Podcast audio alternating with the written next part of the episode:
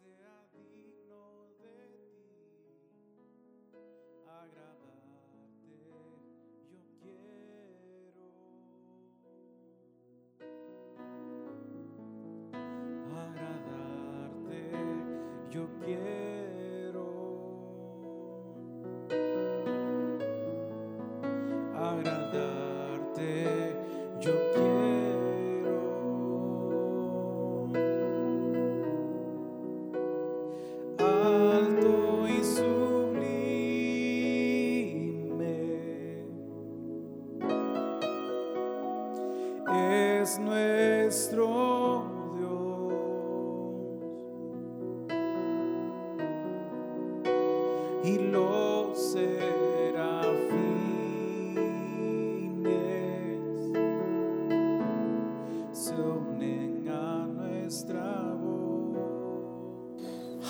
Aleluya, gloria a nuestro Señor, gloria a Dios.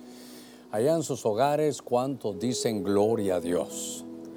Qué lindo que estamos ya llegando, casi seis y media, seis veinticuatro por ahí. Estamos muy contentos de estar con ustedes. Vamos a leer un pasaje de la Escritura.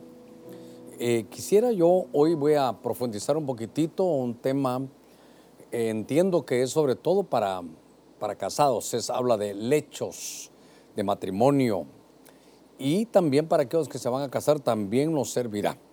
Así que mm, eh, quiero algunos anuncios para el día de mañana. Hay discipulado de- del ejército de mujeres a la 1.30. Corderitos, por favor, mañana a partir de las 3 de la tarde. Y la escuela de mayordomía a las 4.30 de la tarde, una hora y media después. De 3 en adelante, corderitos, y de 4.30 en adelante, mayordomía. Los obreros también se van a estar uniendo a las 6.30. Gloria a nuestro Señor. Eh, hoy tenemos un foro, por eso estamos ahorita con la predicación, porque el foro es a partir de las 7.30. Le rogaría a todos los hermanos, sobre todo obreros, a um, los del discipulado, a todos los que quieren aprender la palabra de Dios. ¿Sabe cómo me siento yo ahí?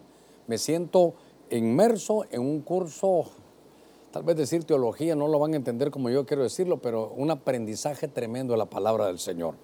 Así que este domingo también, nuestra reunión 10.30 de la mañana y 2.30 de la tarde. El equipo A y el J van a estar sirviendo y orando siempre para que Dios sane nuestra tierra. En el libro de Hebreos, en el capítulo 13, un pasaje bien conocido, bien conocido, libro de Hebreos. Déjeme colocar aquí también mi reloj. Gloria al Señor. Eh, 13.4, esta es la versión 1960. Dice, honroso sea en todos el matrimonio. Y oiga, aparte de que sea honroso el matrimonio y el hecho sin mancha, pero a los fornicarios y a los adúlteros los juzgará Dios. Un fuerte texto. Dice, honroso sea todos el matrimonio y el hecho sin mancha. Por eso hoy vamos a hablar, dice, lecho sin mancha. ¿Cuáles son estos lechos que están mancillados, que tienen mancha, que tienen esa mancilla?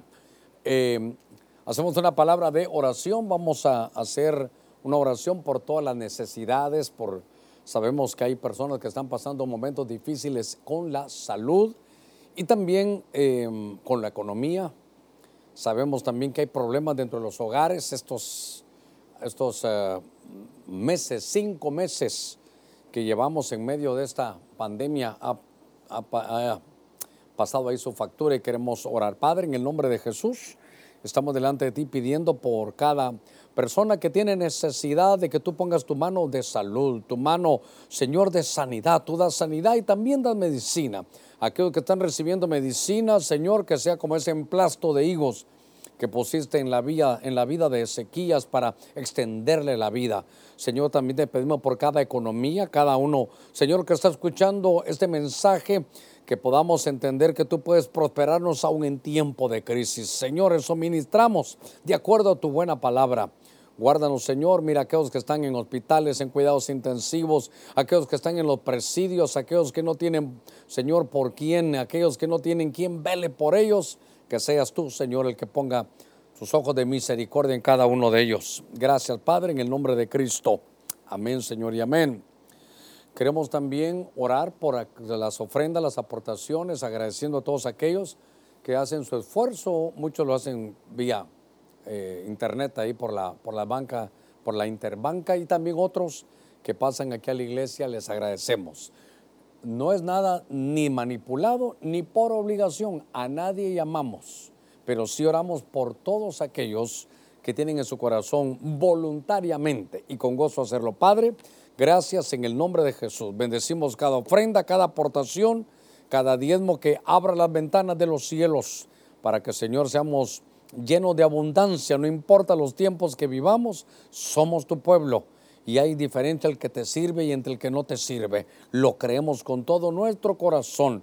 Bendecimos, Señor, y que sea multiplicado para el desarrollo de tu obra y también para cada hogar en el nombre de Jesús. Amén, Señor, y amén. quiero platicar con ustedes un poquitito, esto es algo muy, dijera yo, eh, muy práctico, eh, tremendo verlo en la escritura que hay una honra y dice que es honroso. Muchos hablan de honra y creo que entre las honras que hay que dar más que a una, a una persona, aunque hay que darla a la esposa, para eso uno se casa, para honrarla, pero honroso es a los ojos de Dios el matrimonio.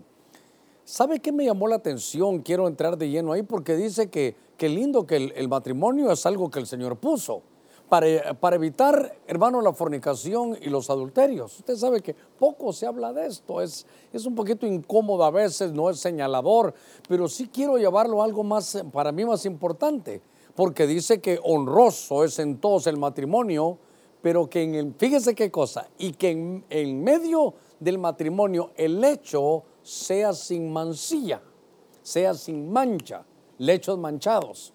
Entonces me di la tarea de que los lechos, que dice que sean sin mancha, aquí sin mancilla, quiero llevarlo a usted un recorrido para que veamos que en la Biblia hay lechos que son mancillados.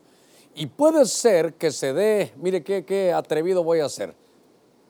Puede ser que en los lechos, en los lechos de un matrimonio puedan estar manchados, uno. Y mire qué cosa, esto, esto sí que le va a causar problema a algunos. Y puede ser que en algunos momentos también en el, en el casamiento se pueda hablar de fornicación. Eso está más difícil todavía, porque estaba leyendo que cuando se habla de fornicación en estos pasajes habla de algo que no está, que no está dentro, de lo, dentro de los surcos, dentro de los límites de la moralidad. Bueno, sé que es, es, difícil este, este, este tema, pero fíjese que eh, cuando se habla de esto, el lecho sin mancha, la versión pechita dice que sea un lecho puro. Dice, dice la versión, Dios habla hoy, que haya pureza en sus relaciones conyugales. Entonces, yo quiero llevarlo a que veamos en un recorrido de la escritura algunos lechos que se mancillaron, algunos lechos que se contaminaron. Déjeme, déjeme entrar de lleno a esto le voy a rogar que eh, hagamos un recorrido juntos, que nos tomemos de la mano y que me permita llevarlo a varios de estos lechos para, para que cada uno pueda ver a la luz de la escritura cómo está esa, esa vida matrimonial. Porque lo primero que tuviera que decir es que Dios quiere que, hermano, que el hombre no esté solo, dice, que tenga su matrimonio, pero que los lechos estén sin mancha, pero que no existan ni la fornicación ni el adulterio, porque eso es ya otra, otra historia. Entonces, déjeme dar un par de pincelazos aquí, venga conmigo al libro de Éxodo, en el capítulo 8, en el verso 3. Dice aquí la escritura, dice, y el Nilo se llenará de ranas que subirán y entrarán, dice, en tu casa. Pero mire dónde va a subir. Y entrarán en tu alcoba las ranas van a estar sobre tu cama y en las casas de tus siervos y en tu pueblo y en tus hornos y en tus artesas. Esta era una plaga. Era una plaga que en los días de Faraón, que en los días de Egipto, entonces lo, dice, y el Nilo se llenará de ranas que subirán y entrarán en tu casa. Le están hablando al Faraón. Y en tu alcoba y sobre tu cama. Fíjese, casa, alcoba y cama. Mire, mire cómo va entrando la, es una plaga de ranas. Entonces, tal vez si, si logro empezar por aquí, eh, déjeme hablar un poquitito del lecho de Faraón, del lecho egipcio, de los egipcios bajo esa plaga de, bajo esa plaga de ranas, que lo que hacen es que están mancillando estos lechos. Nosotros tenemos que verlo a la luz de la escritura.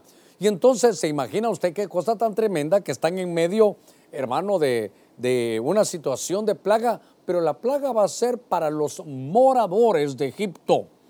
Y entonces eh, notemos que mm, había una calamidad externa ahí, había una calamidad allá afuera, pero, pero esta calamidad, esta plaga era una plaga interna que entró primero por la casa, pasó por la alcoba y llegó hasta la cama.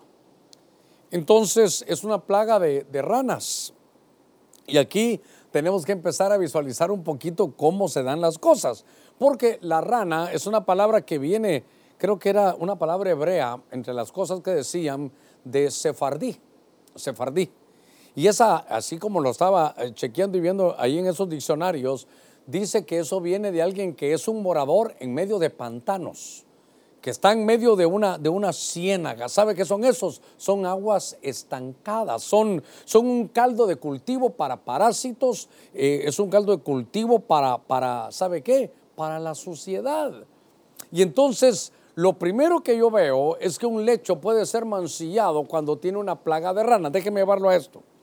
Note que no están hablando que es un río donde, hermano, corre el agua fresca y hay, un agua corriente, es que donde hay vida prácticamente. No, son aguas estancadas. Son, son, ahora, claro, note que entonces lo que hicieron es, a ver cómo lo puedo decir, que se convierte el lecho, se está convirtiendo la cama en un hogar bajo los moradores de Egipto que la convirtieron en un pantano un pantano. Es lodoso, agua estancada, hay plagas, hay mosquitos, hay mal olor. Oiga, es un lugar sucio, un lugar sucio. Y cuando estábamos pensando en estas cosas, hermano, de, ver la aplicación de cómo hay, hay, hay, hay lechos que se manchan, eh, póngase a pensar un poquito en una rana. ¿Cómo hace la rana? ¿A quién ataca la rana? ¿Cómo vive una rana? Y Dios mío, es tremendo eso porque la rana lo que hace es que con la lengua mira los mosquitos, los atrapa y los mata. Entonces, también, ahorita voy a ver cómo, cómo lo vamos a ubicar aquí, es un lecho donde se mata con la lengua. Es un lecho donde se ha convertido la cama en un pantano. Se ha convertido en un lugar sucio. Fíjense qué cosa esta. Entonces, cuando estamos viendo esto, eh, a ver cómo lo puedo decir, es, yo recuerdo que en uno de los salmos está hablando David, dice, Señor, gracias porque me ha sacado del lodo cenagoso, de ciénaga, del lodo cenagoso. Es un lugar, hermano, es un pantano. Entonces, ahora, ah, qué lindo esto, qué lindo. Entonces, note usted que la, el lecho se convirtió en un pantano eh, en lodo cenagoso entra, hay mal olor, hay mal olor, eh, eh, se mata con la lengua. Ahora, entonces voy a hablar aquí. Entonces, este es un lecho cenagoso, es un lecho cenagoso, es un lecho, ah, hermano, es delicado, pero que Dios me dé la gracia para lo explicar. Es un, es un lecho donde se mata con lo, con lo que se dice es un lecho donde, es, donde la cama se convirtió en un pantano. ¿Saben qué? En algo sucio. Hermano, cuando Dios puso al, hombre en el, en el, huerto del Edén, en el huerto del placer, el sexo fue algo para que, que mm, el hombre viviera. Ahora, claro, dentro del huerto, usted sabe, eh, había cierto tipo de reproducción, pero cuando ya el hombre sale del huerto, entonces eh, también nos damos cuenta que ahí comienza toda la vida de hoy, toda la vida sexual. Y entonces Dios dejó el matrimonio para deleite. Seguramente, el sexo no es malo cuando está, hermano, en el matrimonio. Y entonces, claro, aquí eso es un matrimonio, este es un, este es un lecho, déjeme decir algo, es un, es un lecho donde póngase que fue honroso el matrimonio. Pero que de pronto hay un ataque porque dice Dios, no solo es que honres con el matrimonio, si van a vivir juntos en un, en un vínculo matrimonial, pero que tengan cuidado, porque la rana mata con la lengua. ¿Qué significa eso? Con lo que se dice. Ay, Dios mío. Ah, yo creo que usted va a tener que mandar a sus hijitos a que vayan a ver caricaturas a otro televisor. Yo creo que lo va a tener que mandar a jugar hoy porque lo que está haciendo es que en medio del lodo cenagoso, en medio de la suciedad, está hablando, matando el corazón y el alma tal vez del cónyuge porque está pidiendo algo sucio, algo que está fuera de las fronteras de la moralidad y de lo que Dios, hermano, ha establecido en el orden.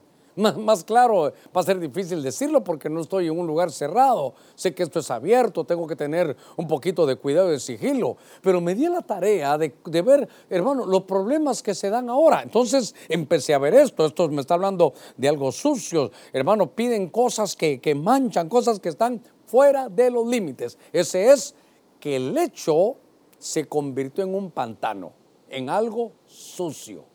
¿Qué cosa esta? Bueno, yo por eso le tengo que decir, la vida conyugal, la vida del hombre y la mujer casados quedó para un deleite, es algo hermoso.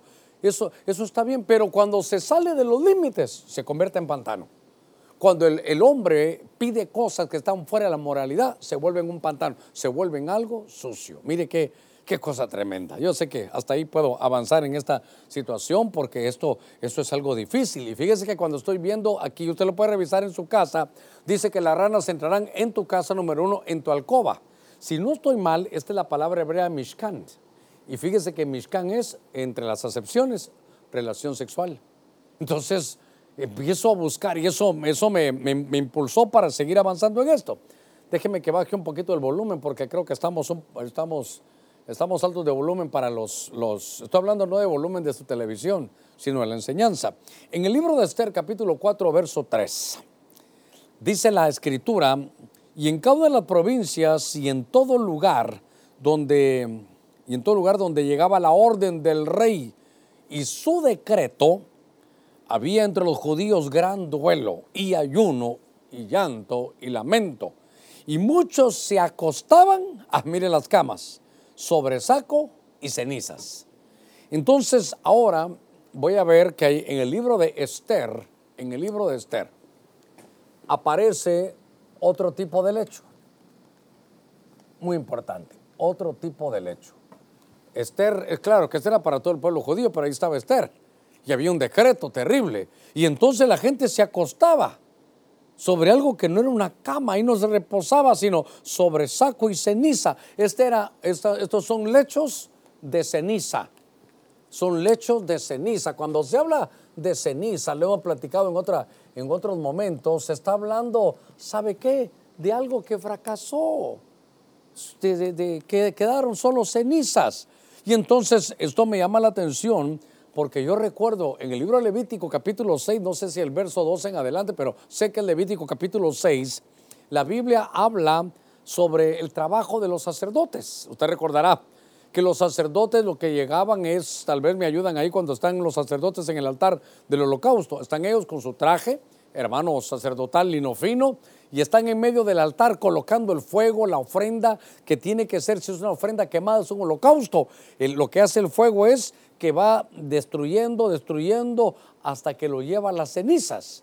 Cuando el holocausto se acaba, se imagina el humo, se imagina el, viento y las cenizas a la par de, porque aunque había un lugar para las cenizas, se salían exactamente, aquí lo podemos ver bien. Aquí estaban los sacerdotes moviendo la, la ofrenda, aquí está la ofrenda, aquí está el fuego, la sangre, y esta, esta parte que está enrejada aquí en la televisión, este es donde se iban las cenizas, pero al final las cenizas se salían. Y entonces Dios le decía, ¿saben qué, sacerdotes? Al final del, del holocausto, cuando todo fue reducido a las cenizas, por favor, traen sus, sus, palas, por decirlo, si usted quiere, sus escobas, y me limpian toda la ceniza del altar. Y háganme un favor, me la sacan, no solo del tabernáculo, sino me la sacan del campamento. Entonces me, di a, la tarea de, entender un poquitito que a Dios no le gustan las cenizas. Fíjese qué cosa. No le gustan que se guarden las cenizas, perdón. Levítico 6, 11, déjeme buscarlo aquí. A ver, libro Levítico es el manual sacerdotal. Levítico capítulo 6, verso 11. Después, de, después se quitarán sus vestiduras y se pondrán otras vestiduras y llevarán las cenizas fuera del campamento a un lugar limpio. Entonces, fíjese qué cosa esta. Usted sabe que vivían en un decreto, era un decreto de muerte lo que había en los, en los tiempos de Esther.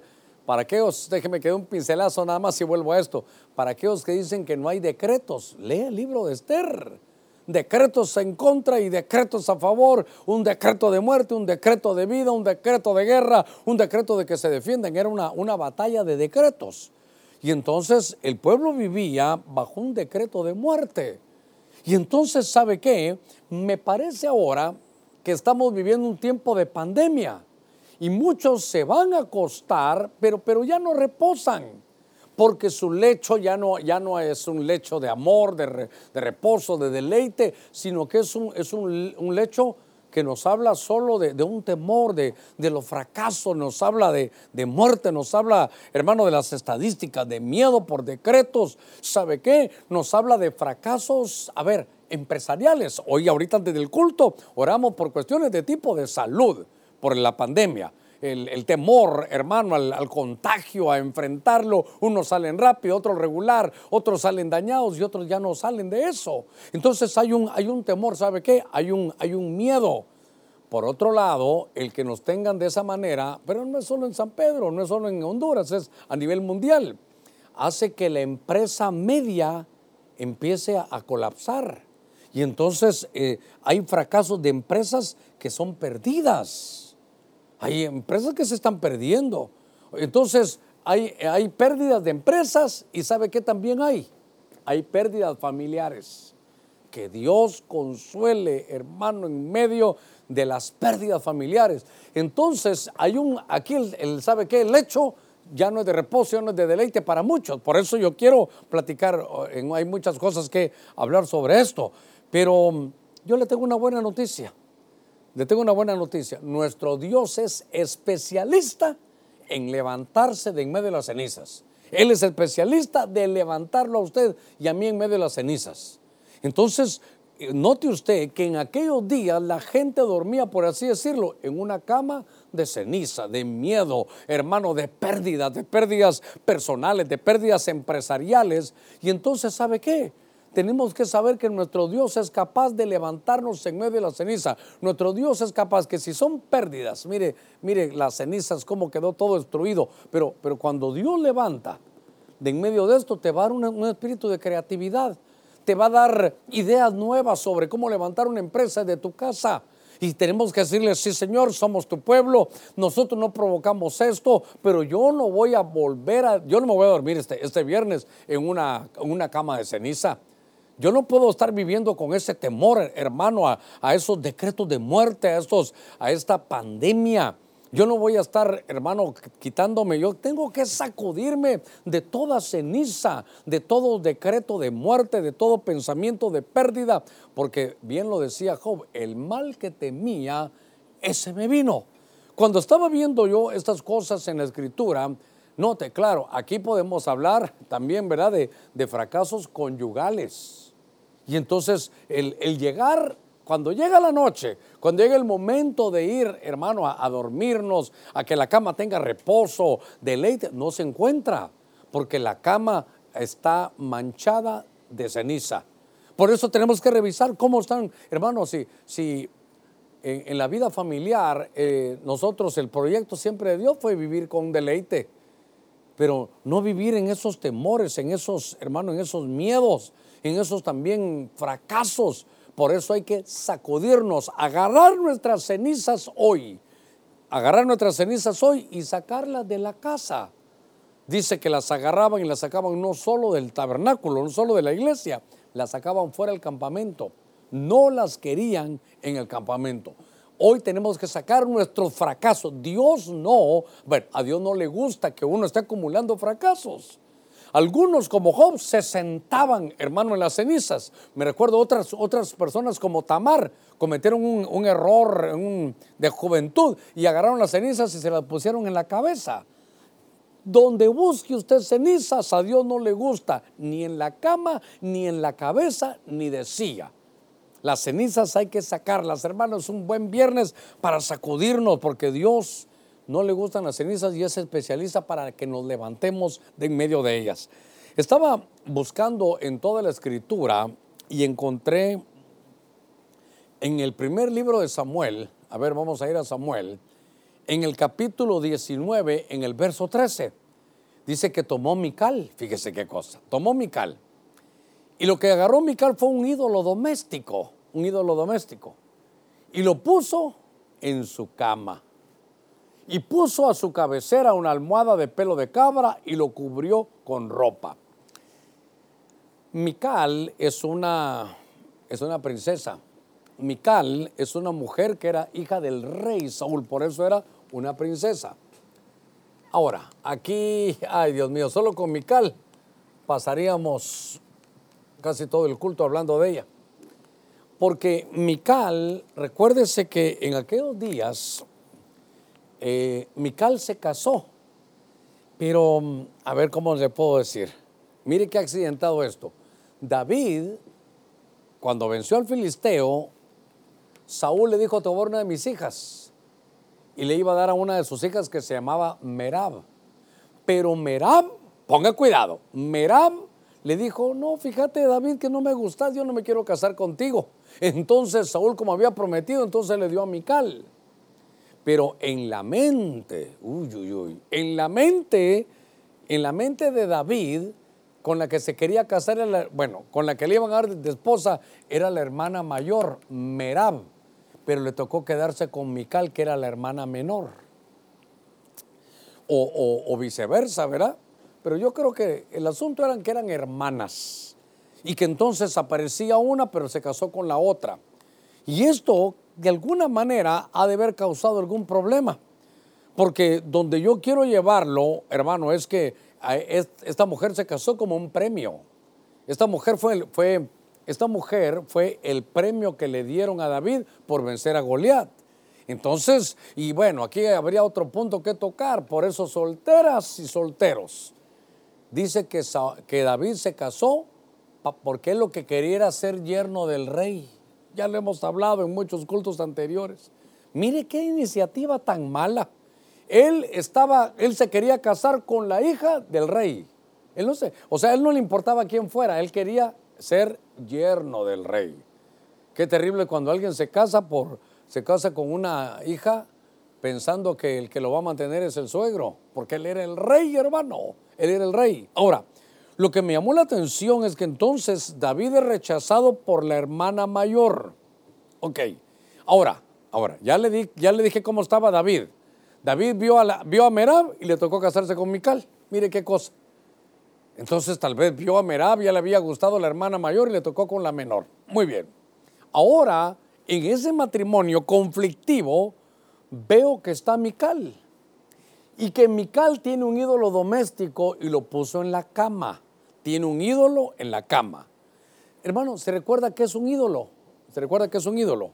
Un ídolo es aquel que ocupa en el corazón del hombre ocupa el lugar de Dios. Ahí tenía que estar el Señor y otro usurpa el lugar. Ahora, ahora lo voy a traer aquí al hogar. Quiere decir que Mical tenía en su corazón a otro, no a David.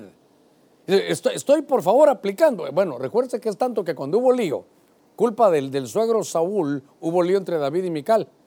Y David se fue y se hizo de otras mujeres porque regresó con Abigail y con Ainoam. Eso era para David. Pero también Mical se fue con otro que se llamaba, creo que Palti se llamaba. Ahora, hermano Germán, ¿a qué nos quiere llevar? Que entonces aquí lo que yo estoy viendo es que hay un ídolo. Hay un ídolo.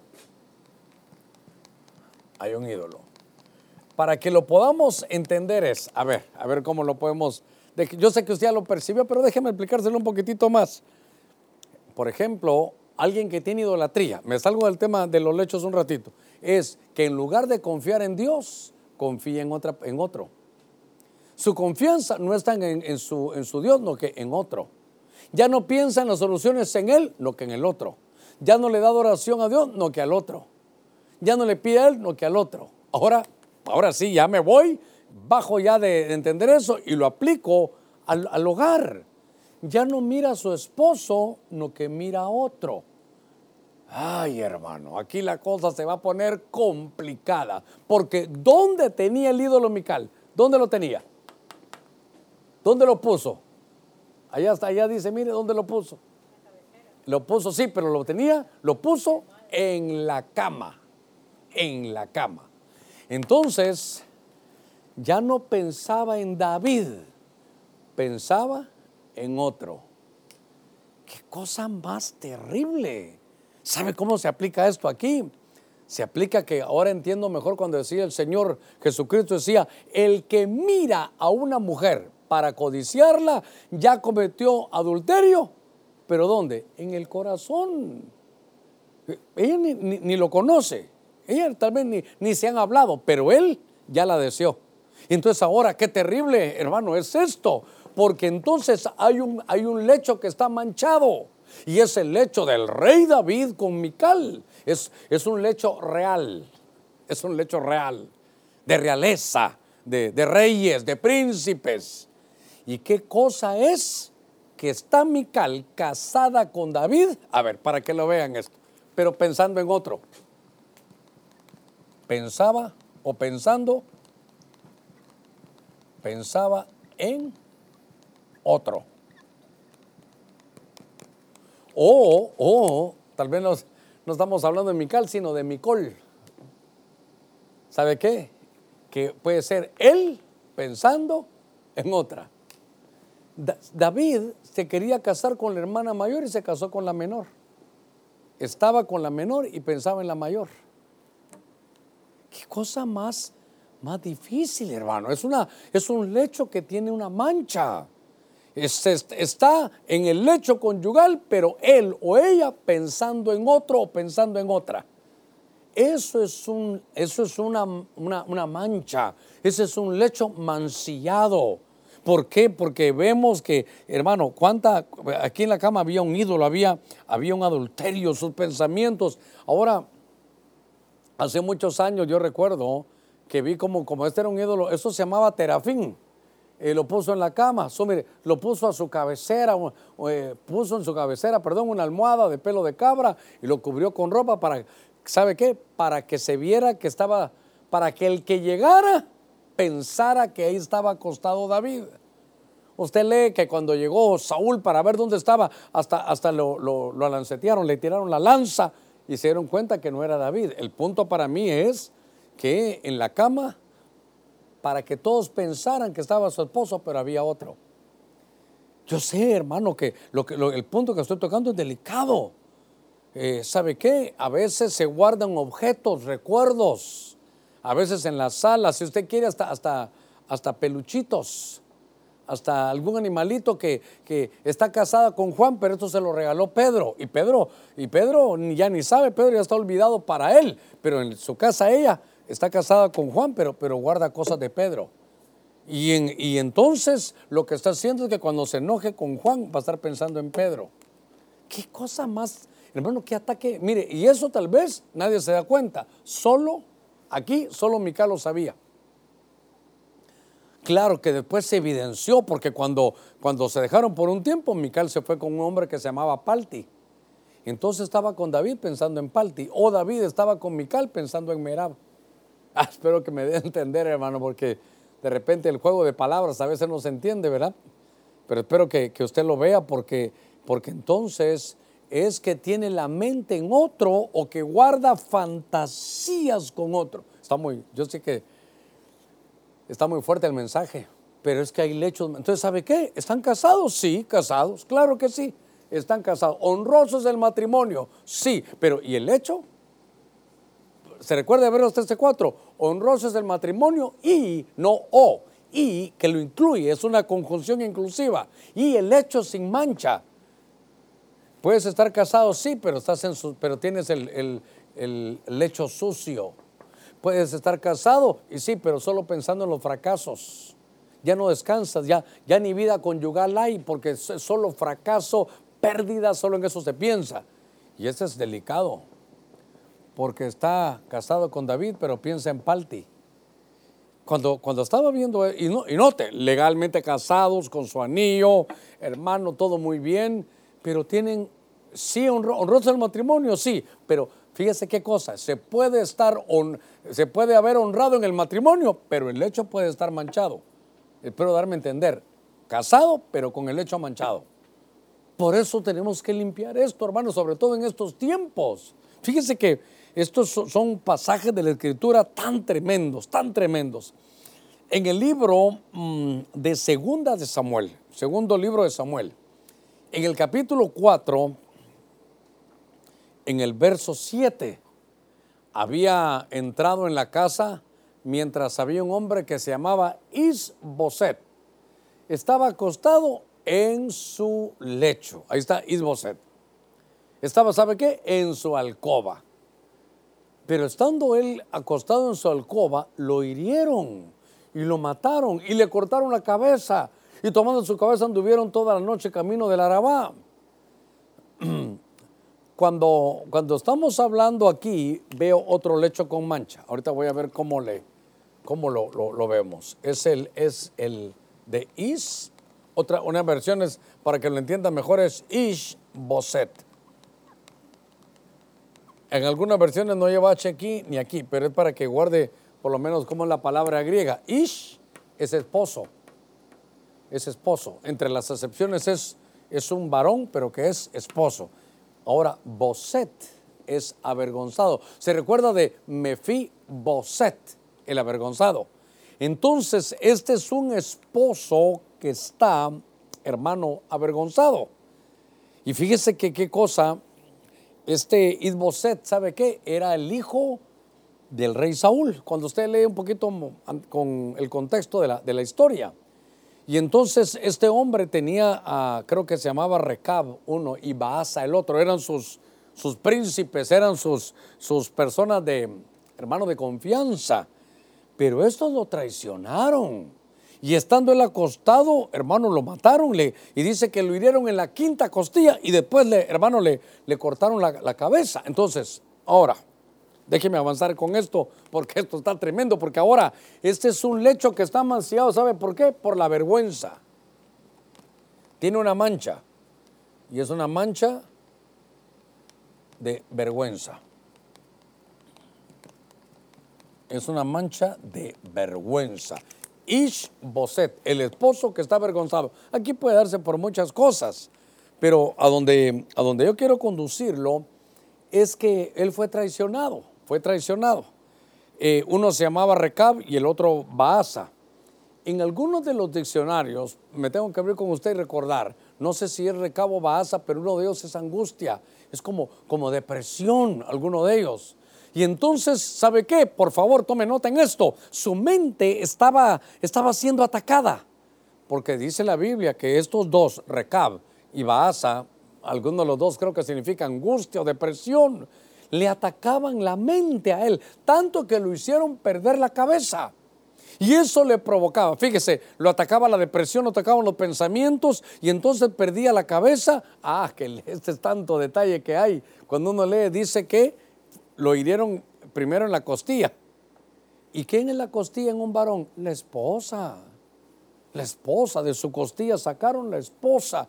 Entonces, había una vergüenza por la cual también la esposa estaba pagando un, dolor, estaba, estaban en conflicto. Isboset, el hermano otra vez, hijo de un rey, un príncipe.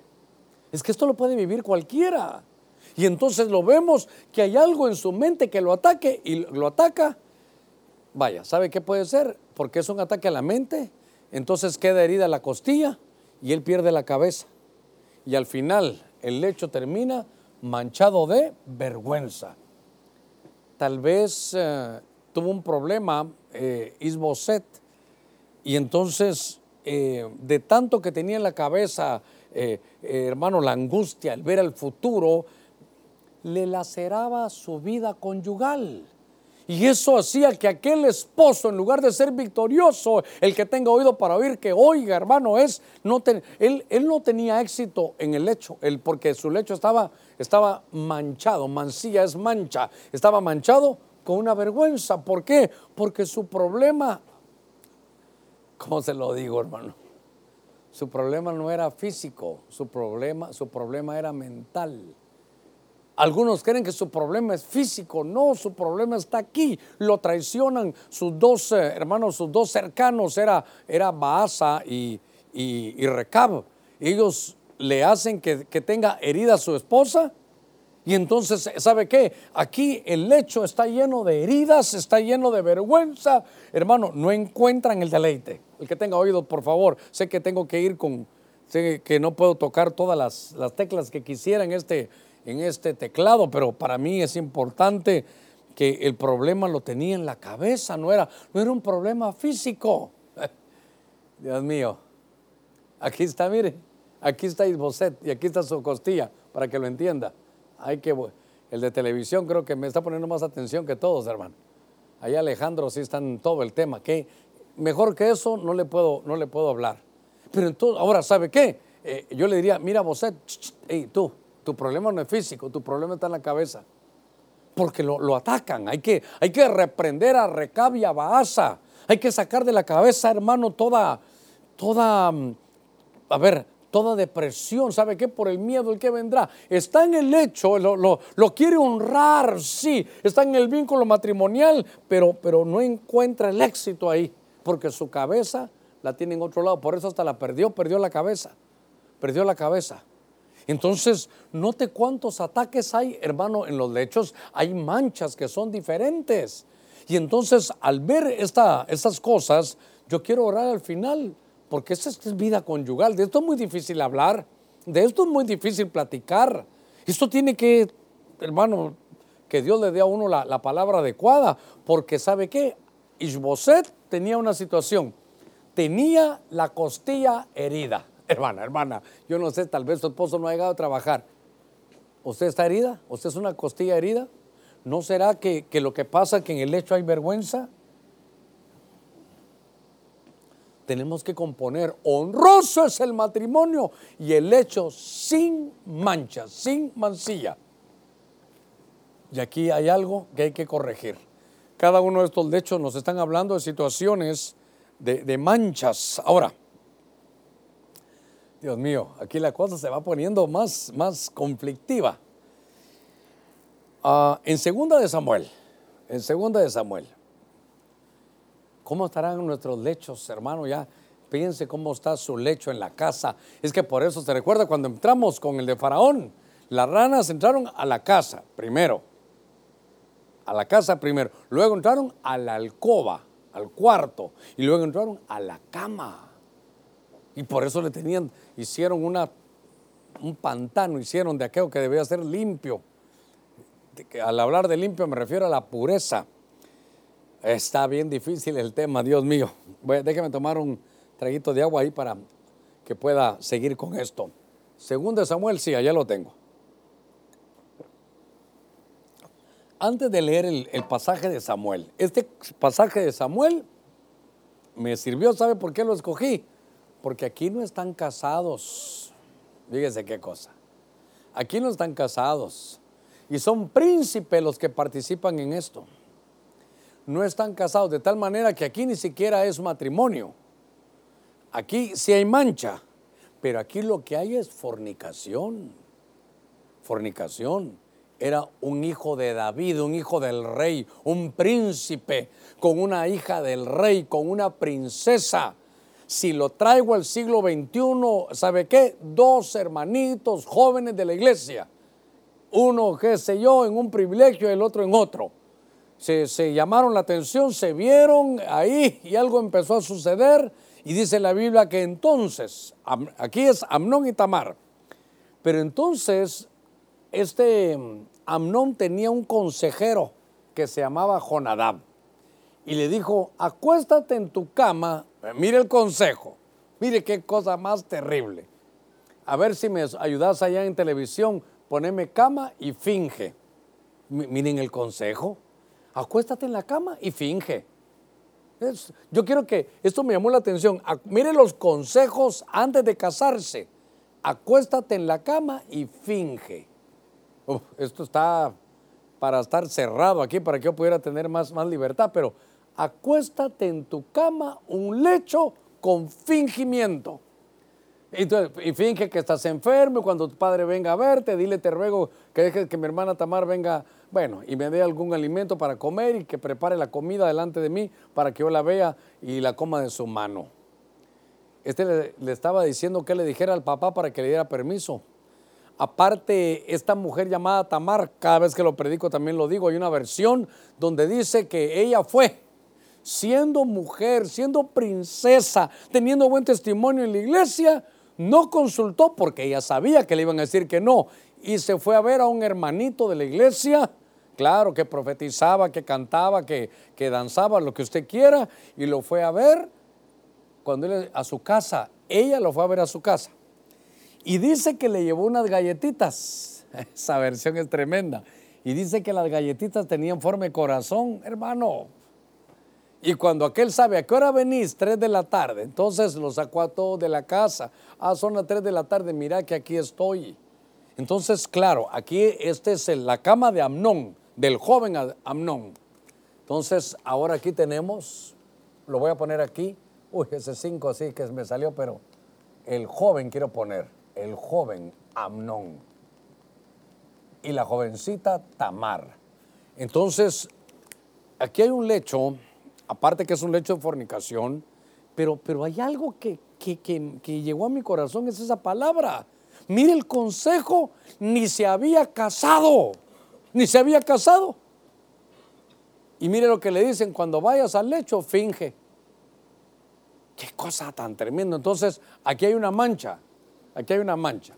Y por favor, esto lo aprendieron jovencitos, esto lo aprendieron en una fornicación espero que esto no lo hayan llevado al casamiento, porque entonces hay una mancha y la mancha es el fingimiento. Un lecho que está manchado porque ahí no se dice la verdad, ahí se finge. Que, mire, aquí ve, es con máscara. Estoy, esto no me gusta, pero digo que me gusta. Quiero llorar, pero aquí me hago para reír. Estoy de mal humor, pero tengo que poner la cara contenta. Tengo que fingir. mire, hipocresía viene, es una palabra muy fuerte, ¿verdad? Pero viene de hacer teatro, de fingirse otro. Entonces, ahora, estamos viendo estos pasajes. ¿Y sabe qué? Por favor, hermana, hermano, jovencitos, claro, aquí están hablando, ya usted sabe que aquí, es, aquí no, ni siquiera hay matrimonio, aquí estaban en fornicación. Pero, pero me llama la atención que eran dos príncipes de Dios. Y sabe qué, tal vez ya, ya con la juventud está bien cuando, cuando las, los cromosomas y el, el cuerpo empieza a pedir otras cosas, estoy de acuerdo. Pero, pero hasta hicieron sus planes ella dijo, te voy a ir a ver. ¿Cómo iba a ir? Mire, ¿cómo iba a llegar ella sola a la casa del muchacho? El muchacho abre a Amnón y ya sabe, ¿a qué hora vas a venir? A las tres. Mandó a volar a todo para estar solo. Y, va, y ella llega y le lleva unas de sus galletitas de corazón, con forma de corazón. Me imagino las, las galletitas de corazón, ¿verdad? Eh, té Amnón y Tamar, juntos por siempre. Eh, Dios santo. Solo de eso estoy hablando, de una relación que ya está fuera, porque aquí, no hay, aquí no hay honra del matrimonio. ¿Sabe hasta qué he podido ver en estos, en estos años de ministerio?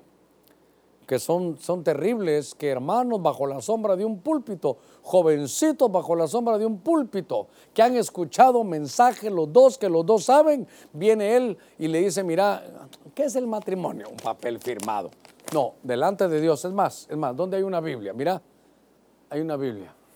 Viene él, mire qué espiritual, él pone la mano, pongamos las nuestras manos, Señor, delante de ti nos declaramos casados. Y sí dice Doña Tamar, y terminan acostándose, se llama fornicación. Eh, vivamos así, eh, eso es nuestro pacto con Dios. ¿Sabe qué, qué ventaja tenemos nosotros sobre los del Antiguo Testamento? Que nosotros tenemos la palabra escrita. Entonces, Dios mío, todavía me faltan un par de casos y me estoy, el tiempo me va a hacer falta. Pero entonces el punto para mí es que desde jovencitos aprendieron a fingir en el hecho. No hay necesidad de fingir. ¿Sabe qué? Tal vez antes del hecho tiene que haber comunicación. Tienen que haber, por favor, que tenga oído para oír, que oiga. Tienen que, tienen que eh, cruzar la información eh, verbal de, de sus gustos. Pero por favor, no el fingimiento. Le voy a decir algo, si usted tiene su, su lecho, eh, mire, nunca ha habido adulterio, no están en fornicación, no, ustedes legalmente casados, eh, líderes de la iglesia, pero tal vez usted, mi amada hermana, para quedar bien, finge, como, como sacaron ahí, ¿verdad? Con una máscara. Usted está molesta y tiene que poner, oh sí, qué, qué bien, oh sí, me siento tan contenta. No, no, no. Mejor diga, mira, así no es. Es que, mire, le voy a decir algo. Como ya me metí en este lío, ahora, ¿qué, qué me queda? Yo recuerdo que cuando uno iba a la escuela, cuando uno estaba en la primaria, sobre todo de niño, eh, bueno, pues a algunos sí les gustaba ir a la escuela, pero ¿qué era lo más bonito ir a la escuela? ¿Cuál clase? ¿Matemáticas, eh, estudios sociales, trabajo manual? ¿Qué qué era lo que a usted más le gustaba? A mí, el recreo. El recreo. ¿A quién no le gustaba el recreo? Usted, mire, estaba así y solo sonaba el timbre, tiraba todo y vámonos, ¿verdad? Al recreo. A jugar, al recreo, qué lindo. Pastor, ¿y para qué me dice eso? Porque para evitar esto, para evitar esto, hermano, sobre todo los varones, tiene que haber recreo, tiene que haber recreo, tiene que haber plática. ¿Qué hacían los recreos? Jugar, platicar. Tiene que haber un preámbulo, tiene que haber un preámbulo. Porque si no, usted va a llegar como Amnón y ella va a aprender también a fingir. Es que como no me puedo extender, pero yo creo que, yo creo que a los niños ya hasta los mandó a dormir usted, ¿verdad? Pero creo que hemos dicho las cosas como son. Por eso, mire, mire, ¿sabe quién no fingía? Tremendo. Y ya grande, porque ella aprendió bien. Sara. Esa Sara. Usted tiene su Biblia en su casa. ¿Qué será? Génesis 18, 12. Creo que era 18, 12. Hay una versión donde le dice que ella va a tener un hijo y ella ya está de ochenta y tantos años. Y ella se atreve y dice, ¿tendré yo deleite con, con- con mi viejo Abraham? E- Ella, ella no, no tuvo, a ver, y Sara se rió para sus adentros diciendo, tendré placer. ¿Sabe cuál es la palabra aquí? Edén. Tendré placer después de haber envejecido, siendo también viejo mi Señor. ¿Y sabe qué? A ver, a ver, esa Sara me... Ah, hermano, aquí donde hubiera puesto yo aquí a Sara. Esa Sara, qué linda. Sara dijo, yo, yo no voy a fingir, no, no, ni por la edad voy a fingir. Señor, yo voy a tener un hijo con Abraham, qué lindo, porque tú sabes que mi matriz ya es necrótica, ya, ya tiene, eh, ya está necrótica, ya, ya, ya no sirve. Y Abraham ya tiene su cuerpo, ya tampoco funciona, eso lo dice la Biblia en Romanos 4. Pero, pero Señor, yo aprendí a no manchar mi lecho fingiendo. Señor, ¿tendré placer? Mire, mire, él no dijo voy a fingirlo, sino, ay, no, no, yo voy a tener que hablar, voy a tener que decir. ¿Y sabe qué es mejor? Platicarlo. Porque, hermano, mire, un patrimonio tenemos, ¿sabe cuál es? El presente. Eso es. ¿Por qué ya no hay acercamiento en, en los lechos? ¿Por qué? ¿Por qué? Porque no hay comunicación. ¿Por qué? Porque puede haber vergüenza como Ishboset. ¿Y qué, qué terrible es? Hermano, ¿sabe qué es lo terrible de fingir? Que se están mintiendo. Y tarde o temprano también se va a cansar de fingir. Ah, Dios mío, qué tema más, más espinoso este. Bueno, entonces me voy a salir rápido, pero entro a otro peor todavía. Libro de Ezequiel, libro de Ezequiel, venga conmigo, me quedan unos ocho minutitos. Libro de Ezequiel. En el capítulo 23, un toquecito le voy a dar a esto porque, pero- porque esto es lío. Dice, y aumentó sus prostituciones. Están hablando a Israel. Y le dicen, vio hombres pintados en la pared, figuras de caldeos pintados con vermellón. Solo, solo era una pintura. Si baja sus ojitos al verso 17, dice, y vinieron ahí a los babilonios al lecho, al lecho de amores, y la contaminaron con sus prostituciones, después de haber sido contaminada con ellos, su alma se hastió de ellos. Ok, aquí, mire, le voy a decir algo. Para leer Ezequiel 23 se requieren ojos y oídos circuncidados. Se requiere una mirada espiritual. Pero aquí es tremendo. Aquí le están hablando a Samaria y a Jerusalén. Pero les hablan con nombres. A ver si lo digo bien, si no mal recuerdo, una se llamaba Ajolá y la otra se llamaba Ajolibá. Otras versiones no, no tienen acento, lo que dicen Ajola y Ajoliba. Pero esta, ¿sabe qué? A, Jolá le están diciendo, esta es Samaria y tú eres Jerusalén. Ahora, ¿qué pasó aquí? ¿Qué pasó aquí?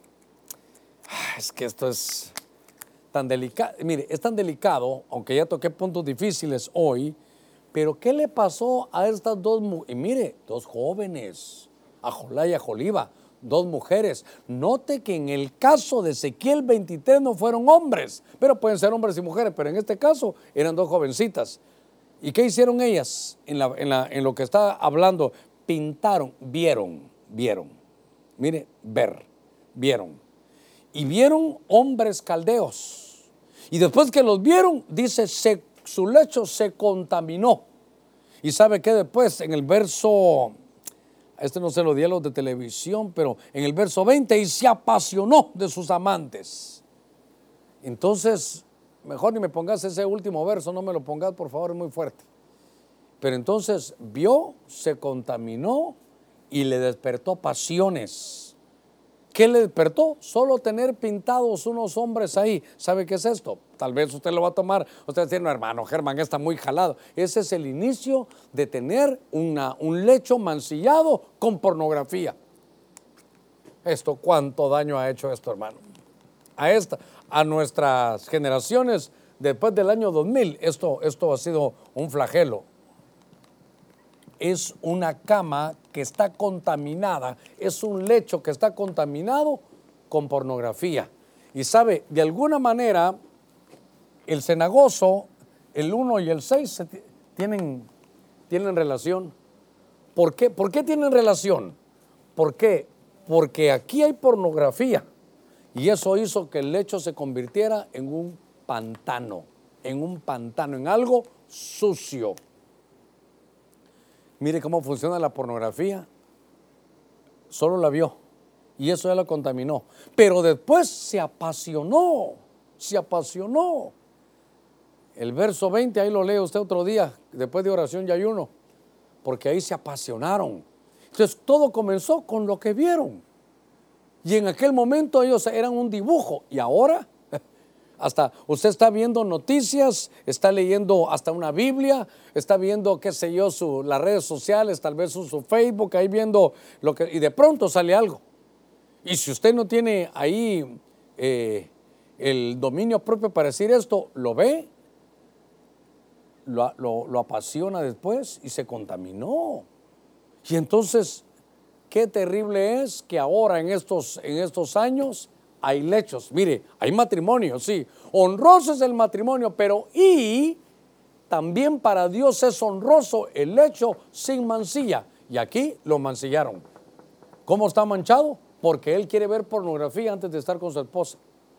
Él quiere invitarla a ella para que lo miren y después estar juntos. Por favor. Eso, ¿sabe qué es? Eso, eso llega a ser fornicación, porque fornicación no solo es una relación con alguien que no está casado, no, no solo es una relación entre solteros fuera del matrimonio, no, es una relación fuera de los límites de la moralidad. Hay un principio del orden que también cabe aquí, un lugar para cada cosa y cada cosa en su lugar. Dios santo, es, es bien tremendo, es, esto tenemos que analizarlo en la familia porque esto, los lechos mancillados están, están doblegando. Ahora, hasta aquí voy a llegar. Me quedan tres minutitos, pero mire, hasta voy a, voy a cambiar, voy a cambiar de marcador. Porque yo quiero cerrar con algo que sea diferente. Mire, en el libro El Cantar de los Cantares, hermano, solo con llegar hasta aquí, es un pantano también lo que se hace. Es un pantano. Ahora, en el libro El Cantar de los Cantares,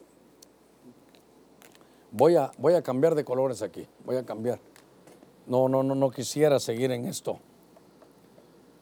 En el libro del Cantar de los Cantares, capítulo 1, verso 16, la Biblia dice, cuán hermoso eres, amado mío, y tan placentero, ciertamente nuestro. Ah, qué lindo es. Primero, nuestro.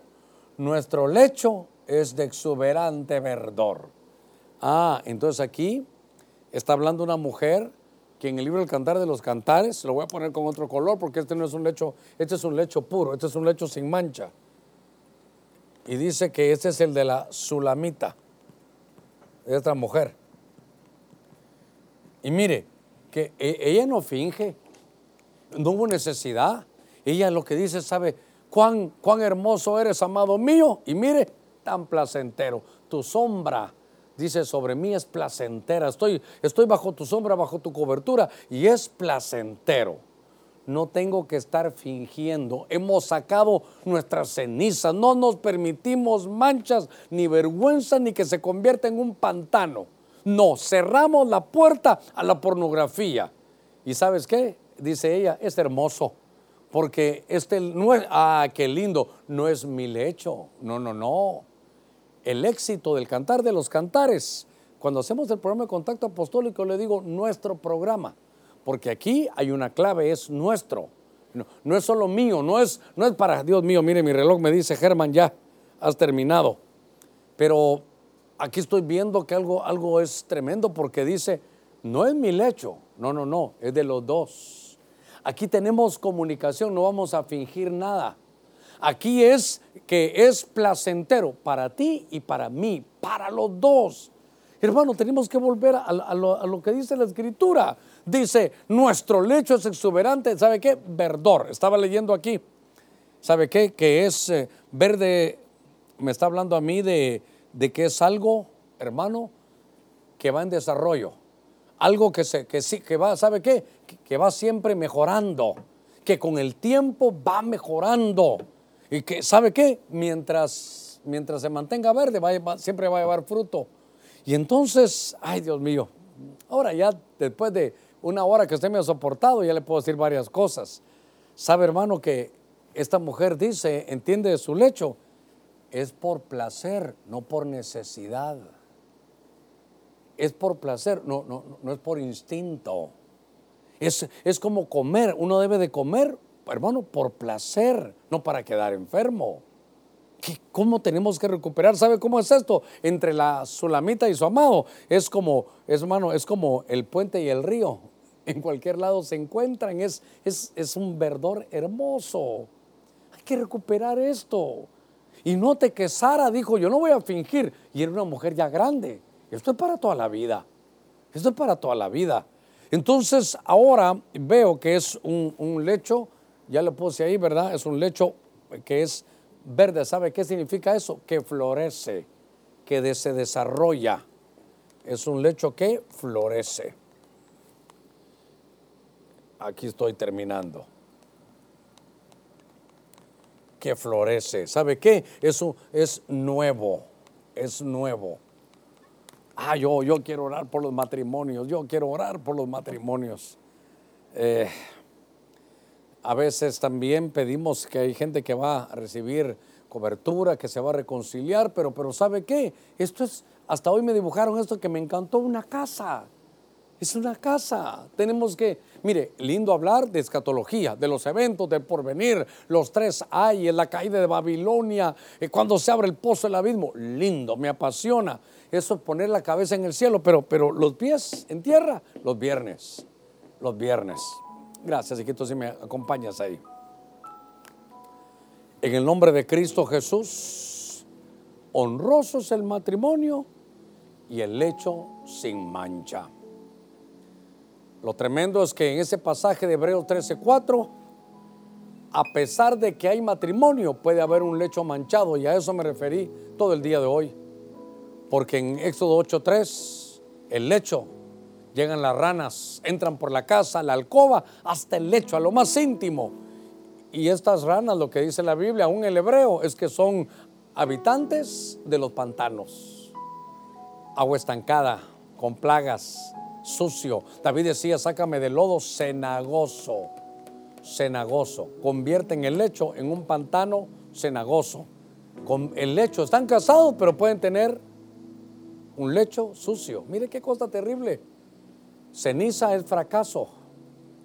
A Dios no le gustan que los fracasos estén. ¿Por qué no nos sacudimos? Mire, puede haber en, estos, en esta pandemia pérdidas materiales, pérdidas familiares, pero no podemos llegar a nuestro lecho, que es un lugar de deleite, de reposo, de descanso, lleno de cenizas. Saquemos las cenizas hoy, saquemos las cenizas y comencemos de nuevo. Mical, una mujer en el vínculo matrimonial con el rey David, pero pensaba en otro. ¿Cómo la mente puede ser atacada? Mire, le doy un consejo. Si tiene peluchitos, recuerdos, anillos, ropa, collares que le regaló aquel que fue su novio, pero que hoy no es su esposo, hoy es otro su esposo. O usted, hermano, si usted guarda cosas que le regalaron otras, eso hay que sacarlo.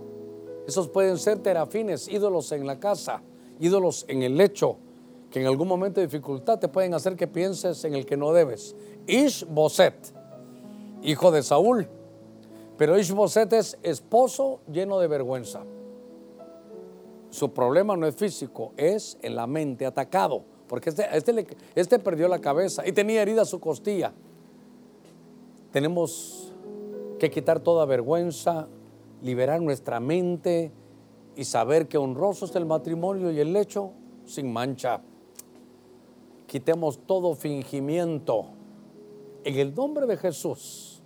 Y como Sara, poder hablar y comunicarnos cuánto daño ha hecho que en los lechos se mete la pornografía. Que Dios nos conceda hogares donde los lechos estén floreciendo.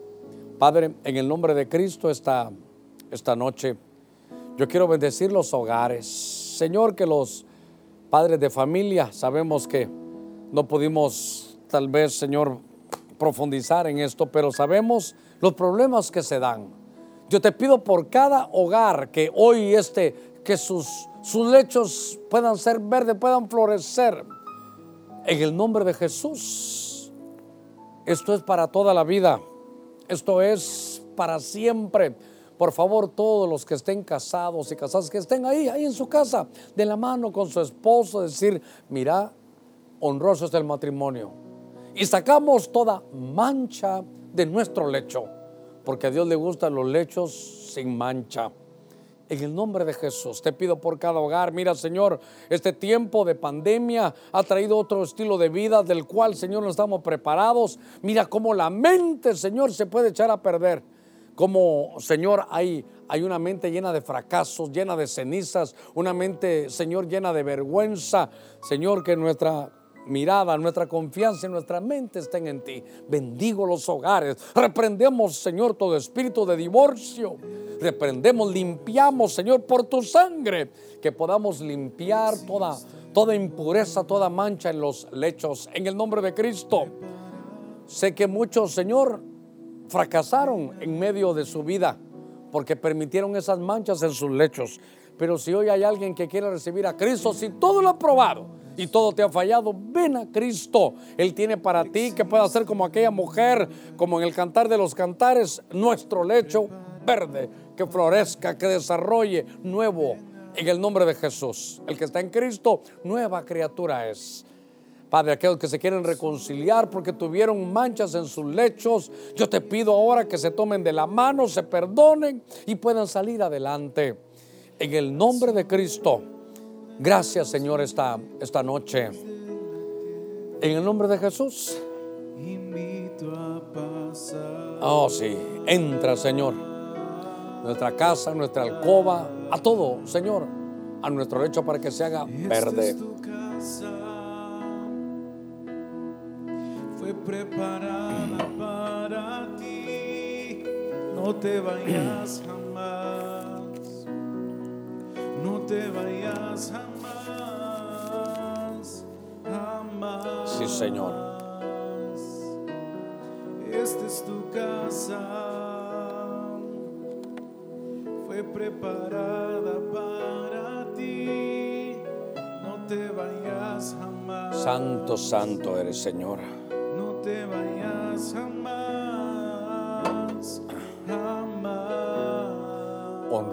Honroso sea en todos el matrimonio. Honroso sea en todos el lecho sin mancha. Que tu palabra quede en nuestros corazones, que la podamos poner por obra. Rescata los matrimonios en el nombre de Cristo. Gracias.